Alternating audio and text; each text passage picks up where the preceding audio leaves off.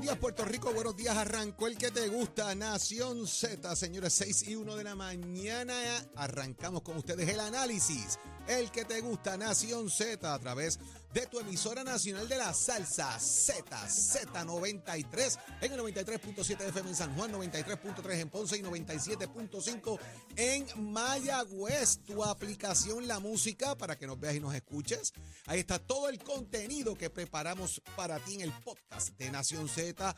Míralo, visítalo, comenta, compártelo. Así también los amigos del Facebook de Nación Z. Buenos días a todos los que ya están conectados. Sonó la campanita porque empezó Nación Z. Y está la gente conectada ya con nosotros en el Facebook de Nación Z. Soy Jorge Suárez. Excusamos a nuestra compañera Saudi Rivera, que no va a estar con nosotros en la mañana de hoy, pero ya está aquí sentado, señores, listo, presto y dispuesto. Eddie López. Eddie, buenos días. Buenos días, Jorge. Buenos días, Saudi. Buenos días a todos los amigos que nos sintonizan en esta nueva mañana de martes 7 de noviembre del año 2023. Jorge, te ves medio mojado eh, todavía. Muchachos, ayer llovió de ¿Tuviste agarón. que, tuviste que ah, Saqué la lancha ayer. yo traté de llegar ayer aquí a, a la manada y fue imposible porque deben haber caído entre 16 o 20 pulgadas de lluvia en un periodo no mayor de 15 minutos. Le decía aquí a, a nuestro amigo Lachero, Eddie Weather. porque, no, mano, que allí Santurce, tú sabes, de, de donde yo vivo y tengo la oficina, es bien complicado. Esa parte baja de, de donde está el Parque Central, donde está el principio de la Kennedy, la Chetot, eh, todo eso en menos de 10 minutos eh, era casi flotando lo- los vehículos. Y, Estaba muchas y esa carreteras parte cerradas de por Ocean eso. Park y Condado, no sé si viste el puente también del túnel de Minilla, eh, increíble. Así que esperemos que la pérdida de propiedad y de vida, por lo menos hasta ahora no se ha reportado nada, eh, pero que la pérdida de Hay un par propiedad de no carritos que se fueron a justo ayer. Sí, y, y lamentablemente, o sea, eh, las bombas están funcionando, ¿verdad? Las bombas que están en la Kennedy, las que están acá en... te digo, pero tenemos un amigo en detrás de común casa, que se ajá. fue un carro a justo ayer. ¿Ah, sí? Estacionado allí en el parking ese que tiene improvisado en el área del Capitolio, que está cerca de los muelles. Ah, Aquello se inundó y saludos dio a Carlos Bianchi. a los carros les dio a la mitad de la puerta el agua allí. y, y allí estás al frente de la... De la esa parte no es tan, ba- tan bajita tampoco, complicado allí, ¿verdad? ¿sabes? Se inundó heavy. Wow, Las wow. fotos que me enviaron estaban interesantes por demás. Claro. Hágase parte de nuestra conversación al 6220937, 6220937, también a través del Facebook Live. Dele like y share para que le lleguen las notificaciones. Y si se perdió algún segmento, escuche bien, vaya a la sección de podcast que ya Pacheco la puso al día para que pueda revisitar todos y cada uno de nuestros segmentos de lo que acontece aquí en los estudios Ismael Rivera de la emisora nacional de la salsa ZZZ93. ¿Qué hay para hoy, Jorge Suárez? Señores, viene para acá a hablar con nosotros la alcaldesa de Loíza, Julia Nazario, estado de emergencia, inundaciones. ¿Y qué nos dice las encuestas? Porque, como les dije ayer, venían las encuestas del Nuevo Día y arrancaron. Ya tenemos encuestas ahí del Nuevo Día, del periódico El Nuevo Día, que las analizaremos también durante la mañana. Eddie, ¿qué tenemos en el análisis? Como todos los martes, nuestro panel de féminas de la senadora por el Partido Nuevo Progresista en San Juan, Nitza Morán, y la portavoz del Movimiento Victoria Ciudadana, la licenciada Rosa Seguí. Y vamos a hablar de la portada del periódico El Vocero en la mañana de hoy, que tiene que ver con la baja, la baja inscripción de votantes.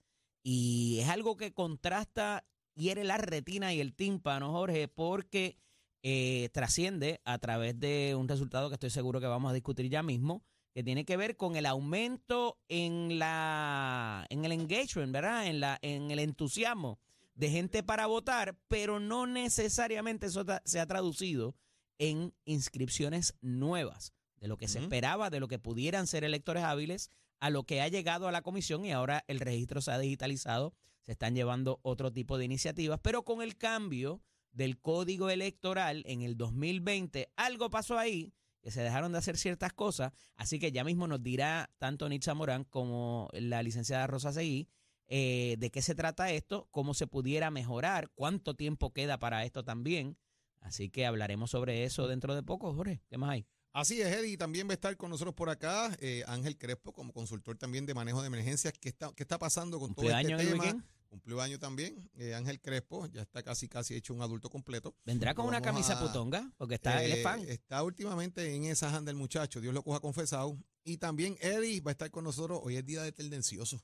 Ah, Hoy viene el pana. Gabriel López y Gabriel Arrieta. López Oye, y está, Arrieta, está pegado en las redes, brother. El tipo está. Está dándole, está En dándole, cuanto muchacho. bautizo muñeca haya del PPD, ahí está Gaby dando, dando apoyo. Así que Vamos a ver qué pasa con eso, señores, entre otros elementos. Así que no se quede usted fuera en las líneas telefónicas, que ya mismito las abrimos también a través del 6220937 para que comente los temas que estamos discutiendo en la mañana de hoy. Pero vamos de inmediato a ver qué es portada y noticia. Somos du- du- du- duros en entrevistas y análisis. Nación Z. Nación Z. Por el la música y la Z. Refleja, refleja hoy el periódico El Nuevo Día, la primera de una serie de encuestas que estarán durante esta semana publicándose relacionado a lo que es a un año de los comicios electorales en Puerto Rico. Y comienza esta encuesta hablando de lo que puede ser la preferencia electoral de los puertorriqueños y cómo ven quizás las notas, los positivos y los negativos de algunos candidatos. Vamos a empezar, Eddie, porque esta encuesta se hizo entre el 24 y el 29 de octubre del 2023 con mil participantes casa por casa y una sobremuestra de San Juan. ¿Por qué se hace una sobremuestra de San Juan? Significa que se encuestó más gente en San Juan, precisamente porque iban a medir también el desempeño del alcalde de San Juan, ¿verdad? Y eso es importante. ¿cómo ayuda o desayuda eso, Jorge? Bueno, depende, porque en la medida que haya gente que pueda aprobar una gestión o no, vas a tener, la sobremuestra puede ser cuanto más el margen de error aumente en lo que significa el porcentaje global de, de participación en Puerto Rico.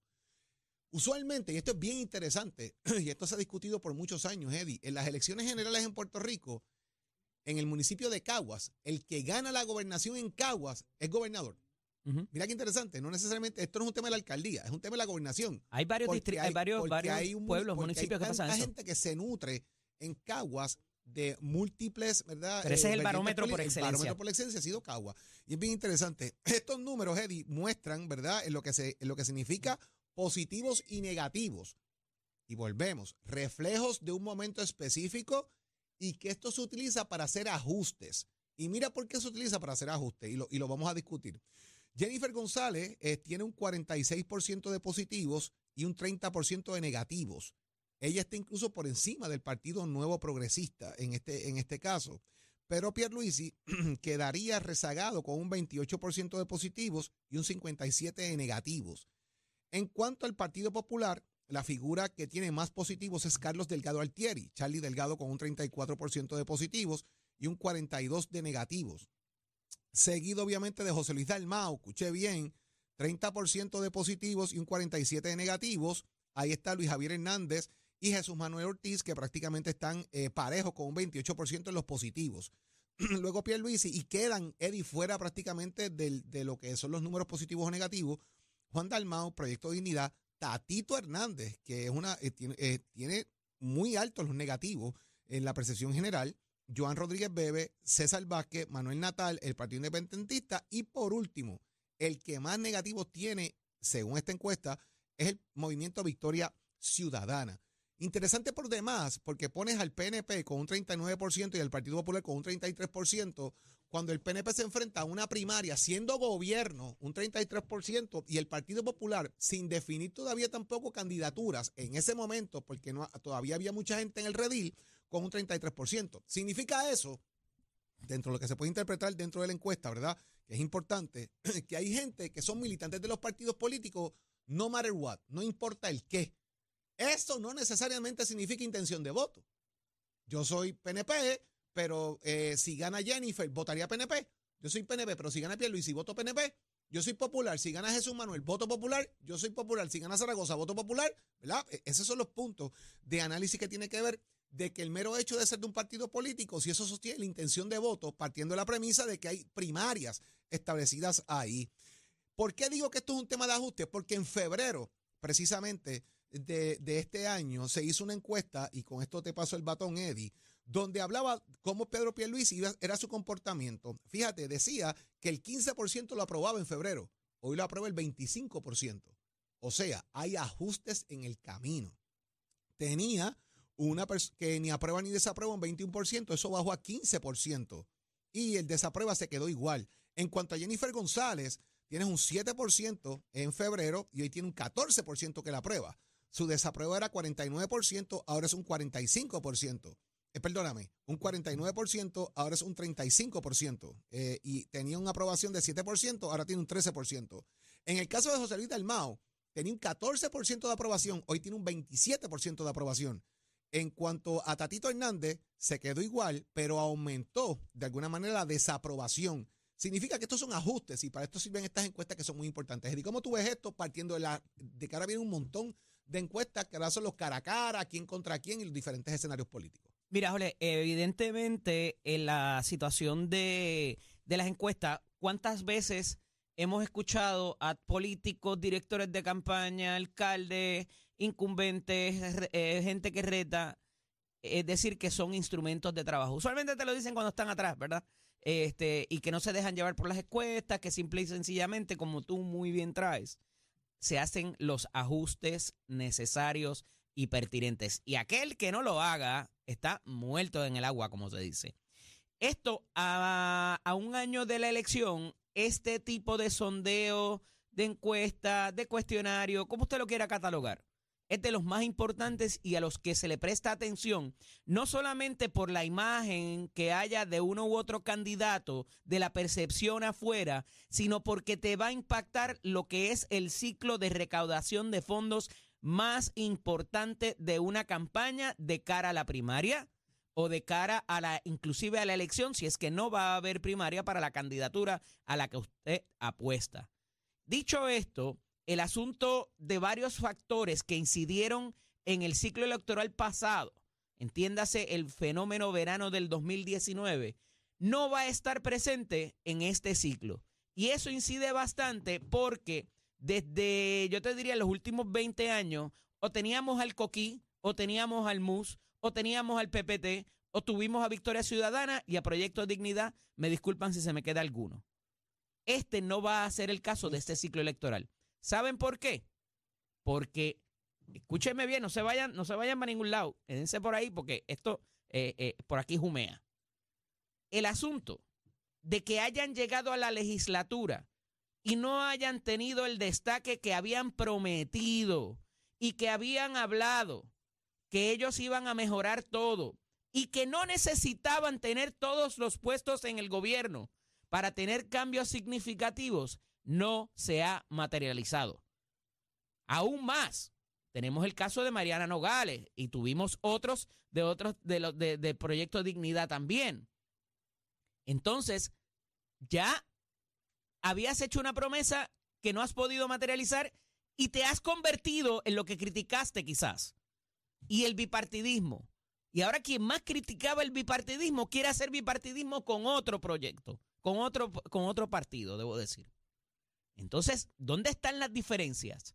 ¿Cuál ha sido el brillar de los partidos emergentes? ¿O se han convertido en piedra en el camino? La gente se ha dado cuenta de que no es tan fácil hacer gobierno cuando uno llega a las posiciones, que necesitas el convencimiento de más de dos o tres figuras para poder hacer los cambios significativos que necesita el país, que por más que digan que está sobre legislado, hay cambios dinámicos que ocurren que requieren la intervención legislativa, porque hay que aprobar un presupuesto, porque hay que cambiar reglamentos, porque hay nueva tecnología, porque pasan un montón de cosas a diario que requieren de que el legislador tenga oído en tierra y cambie lo que tenga que cambiar. Todo eso lo ignoraba Proyecto de Dignidad, lo ignoraba el MUS, lo ignoraba el PPT, lo ignoraba Victoria Ciudadana, porque nunca fueron gobierno. Y a pesar de que varias figuras han estado, como quien dice, en las entrañas del monstruo y conocen de las estratas de gobierno de una o de otra, luego de uno haber participado en las tres ramas de gobierno, es bien complicado. Y es bien complicado a, a, a veces hablarse dentro de un mismo partido, imagínense en cinco, o las candidaturas independientes que pudieran ser el factor verano 2019 en este ciclo electoral, porque se ha hablado muchísimo en cuanto a eso, y pudiera decirse que ha tenido más logros el senador independiente Vargas Vidot. Con toda esta amalgama de cosas y factores distintos, vamos de cara a este próximo periodo de elección donde se da un fenómeno nacional sin precedente. Y vuelvo y lo recalco, por más que me haya querido corregir aquí Jennifer González, de que si se trataba porque era mujer. ¡No! Es porque es la incumbente, es porque fue la compañera de papeleta, fue porque hizo los anuncios con Pedro Pierluisi chocándose las manos. Y ahora no lo dejan terminar el cuatrenio para, para continuar su obra o lo que se percibe que ha sido su obra y lo reta. Es un factor de deslealtad que no se había visto en ningún partido político en Puerto Rico. Y así están las cosas. Y así vamos de cara a una primaria para las principales eh, posiciones eh, dentro del Partido Nuevo Progresista, algunas en el Partido Popular quizás. Y entonces, con todos los números que dio Jorge, lo hace todavía más interesante. Porque parecería que para algunos mejoró algo y para otros empeoró bastante. ¿Cómo tú corriges eso? ¿Cuánto te va a costar? ¿Qué tienes que hacer? ¿A quién tienes que mover? ¿A quién tienes que salir a buscar? ¿A quién tienes que dejar de atacar personalmente? Son preguntas bien interesantes y bien importantes que tiene que hacerse no solamente el candidato, sino la persona que le va a dar su lealtad y su voto al final del día en la elección general, Jolé. Y fíjate, Eddie, que eso también ha provocado de alguna manera eso que tú dices, que cambia la percepción de la gente de si entra o no al juego de la primaria. Al elector oh, de si voto o no voto. Claro. Fíjate, aquí te decía que Mínimo por el factor económico. Que votarían en la primaria del PNP un 9%. Hoy, y estamos hablando hace en febrero del 2023, hoy te dicen, según la encuesta, que el 34% de los encuestados dice voy a participar. Dice que la del Partido Popular estaba en 15%. Hoy el 26% dice que va a participar. Y todavía que hay players que se han ido cambiando y alineando, ¿verdad? Cuando se hizo esta encuesta todavía habían múltiples candidatos o personas que no habían decidido su futuro político incluyendo el presidente del Senado, que ya sabemos que el día de mañana va a anunciar cuál es su futuro político y todo indicaría decir que regresa al Senado de Puerto Rico a, liderar ese cuerpo. Y entra un player que no está en la encuesta. Proyecto Unida, si votaría o no por la primaria, ya te dice un 6% que participaría en esa primaria. Así que ya la apatía un poco a no meterme en el tema se ha ido rompiendo y empiezan a entrar, ¿verdad? Eh, eh, los players en ese caso. O algunos a salir, Jole. Y otros a salir y otros a salir. Así que eso es un punto bien interesante. Pero la pregunta es. ¿Y dónde se quedaron los neutrales? Los que iban a quedar neutrales. Porque me parece que Johnny Méndez se quedó solo en esa, Jorge. Bueno, Johnny Méndez ya prácticamente entró al juego con Jennifer. ya no está neutral. Yo no lo veo tan neutral. Yo creo que ya está en el juego con Jennifer. ¿Y Kikito? Eh, Obviamente no está neutral ya tampoco. ya anunció directamente de que va a correr a la comisaría residente en y Washington. provocó otras cosas. Provocó otras cosas, pero eh, donde usted se enteró primero que iba a pasar si Kikito Meléndez corría a Washington y quién lo apoyaba fue aquí que Gabriel Rodríguez Aguiló dijo ayer que si Quiquito aspiraba a esa posición, lo iba a apoyar porque era un compañero representante. Que Willy Villafañe es un gran PNP también, pero obviamente Quiquito está en la Cámara. Y en gran medida, pues le limpia el camino también a Gaby, eh, eh, perdón, eh, a, Rodríguez Aguiló, porque si yo saco del medio el camino, si yo saco del medio de allí a, a, a, Quiquito Meléndez, si yo saco a Quiquito Meléndez del medio, pues obviamente no tengo una piedra en el camino para llegar a la presidencia de la Cámara. Nadie me va a retar. Afilo todos los cañones hacia un solo lado y dejo a Pichi por ahí suelto eh, o, lo alineo. Y me parece que por ahí ve ese tema de alguna manera también. Recuerden que muchas veces estos respaldos no se dan en el vacío. Eh, y, o, por qué se dio el respaldo. Traen cola. Que negociaciones que hicieron, ¿verdad? Pero por ahí va la cosa. Pero es normal. hay que ver. A estas alturas, eso, ese tipo de alianza, Ole. Lo hemos visto antes, es lo que, no, te quiero decir. Lo que pasa es que eh, el, tema de ellos respaldar a alguien, eh, pegar de respaldar a alguien para yo sacarlo del medio, eso ha pasado mil veces. Sí. En la, en, la, en la, convención del PNP salieron flyer respaldando a William Villafañe para comisionado residente y él dijo yo no los mandé a hacer.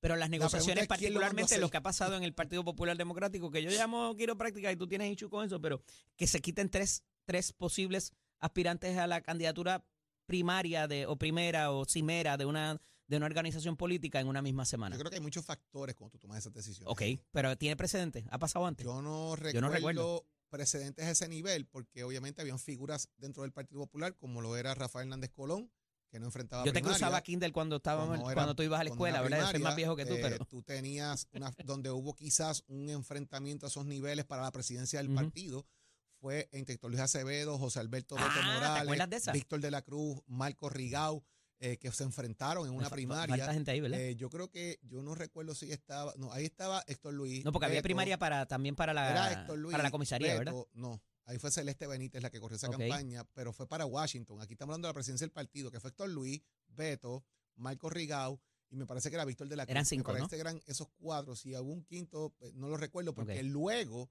es que Ya mismo, ya mismo llega- doctor Luis Acevedo nos escribe. de Llega la primaria del Partido Popular a la presidencia entre Aníbal Acevedo Vila y Eudaldo Báez Galip, que Aníbal gana esa presidencia. Así que se han dado varios elementos del el elemento de la presidencia del Partido Popular. La, la candidatura a la gobernación, pues la primaria se ha dado en, en efecto en la que conocemos, en la de Charlie Delgado, Eduardo Batia y Carmen Yulín. Que se han dado negociaciones para evitar problemas en la presidencia, se han dado. A la gobernación, bueno, es la primera vez que yo veo que se hayan sentado sobre la mesa, que estén mirando y dejando un poco el tema personal y mirando la aspiración política eh, y las consideraciones de los cuadros políticos para dejar candidatos que puedan ocupar esa posición eh, y utilizando la frase esa que está usando el presidente del Partido Popular, poner el Partido Popular en posición de ganar, pues quizás por ahí va la línea. Versus el PNP, que sí se ha enfrentado a primarias, que también han tenido figuras fuertes dentro de la colectividad, que ha evitado también las primarias, pero cuando se evitan las primarias, quizás forman otros partidos, como el Partido Renovación, que le costó al PNP eh, una gobernación, y otros elementos adicionales que deben estar sobre Y la cosa de sanar, de sanar después de la primaria, que es el problema que tiene mucha más experiencia que el se PNP. enfrentan muchos eso. Pero señores, ya usted sabe, vamos a seguir hablando de estos temas, los vamos a consultar ustedes ya mismo a través de las líneas telefónicas. Si usted vota o no votaría en primaria, si participaría o no, o hay Y apatía si coinciden, electoral. y si coinciden con el Y si resultado de la. que lo que está diciendo hasta ahora la, la- la encuesta, porque ya mañana saldrá, me imagino que yo, la encuesta interna del PNP y el PNP, después será el head to head, ¿verdad? Eh, unos contra otros. Pero vamos a ver qué pasa con eso ya mismito en el 6220937. Pero está en línea ya conectado con nosotros, señores, el que nos viene a poner al día del deporte en Puerto Rico. Primero que nadie, hablando de deporte, Tato Hernández. Zumba, Tato. Vamos arriba, vamos arriba, vamos arriba. Muy buenos días para todos, muchachos. Saluditos para Jorge, saluditos para Tío López.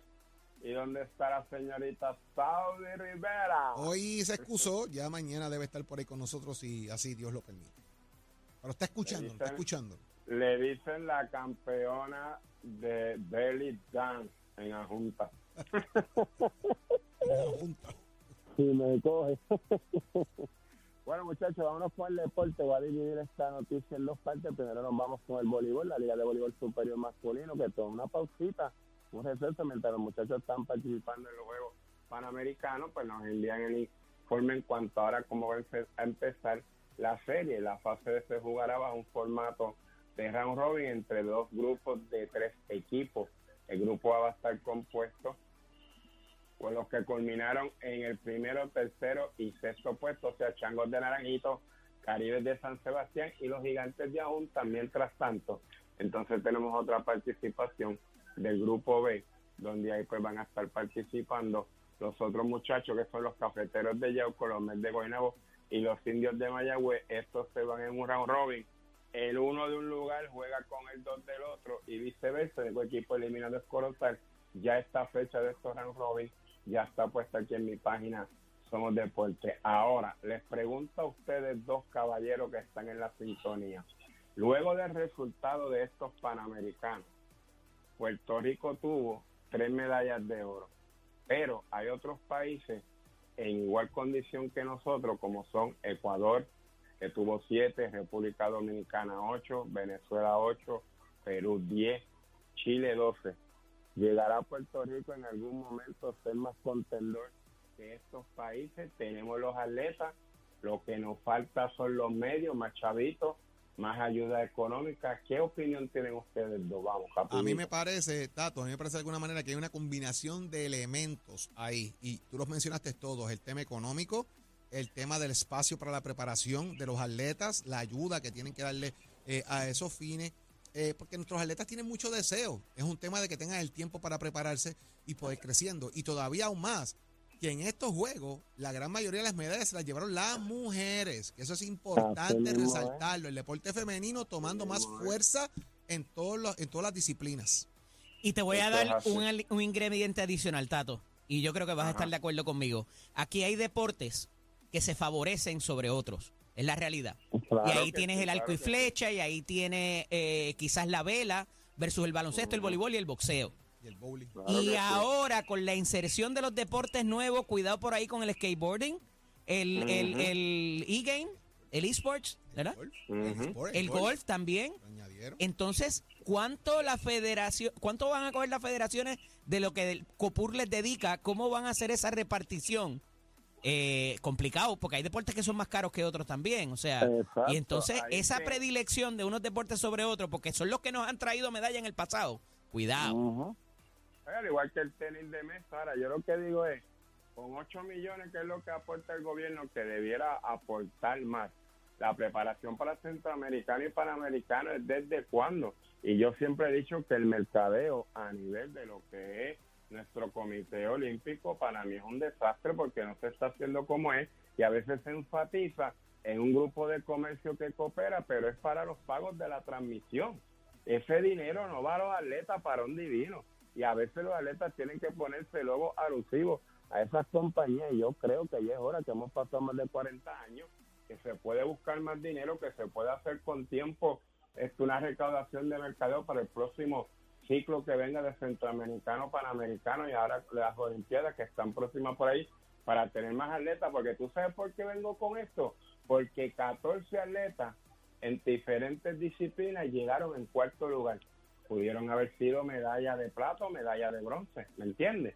Y tuviéramos más medallas en total, pero vamos a ver cómo se trabaja. Usted se entera aquí en Somos Deportes, este es con auspicio de Mestre Score. Óigame, Mestre Score está en el proceso de matrícula, nuestras clases comienzan ahora en noviembre 13, así que no diga que no se lo dije, no es para mañana, lo que puedas hacer hoy aquí en Mestre Score en Cagua tenemos Oye, lo que busca nuestro programa en tecnología automotriz avanzada.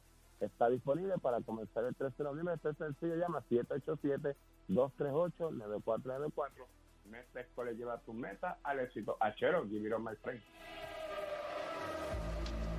Buenos días, Puerto Rico. Soy Manuel Pacheco Rivera con un informe sobre el tránsito. A esta hora de la mañana se mantienen despejadas gran parte de las carreteras a través de toda la isla, pero ya están concurridas algunas de las vías principales de la zona metropolitana, como la autopista José de Diego entre Vega Baja y Dorado y la carretera número 2 en el cruce de la Virgencita y en Candelaria, ambas en Toa Baja. Además, algunos tramos de la APR5, la 167 y la 199 en Bayamón y la autopista Luisa Ferrer en Caguas, específicamente en Bairoa, y la 30 entre Juncos y Gurabo. Hasta aquí el informe del tránsito, ahora pasamos al informe del tiempo.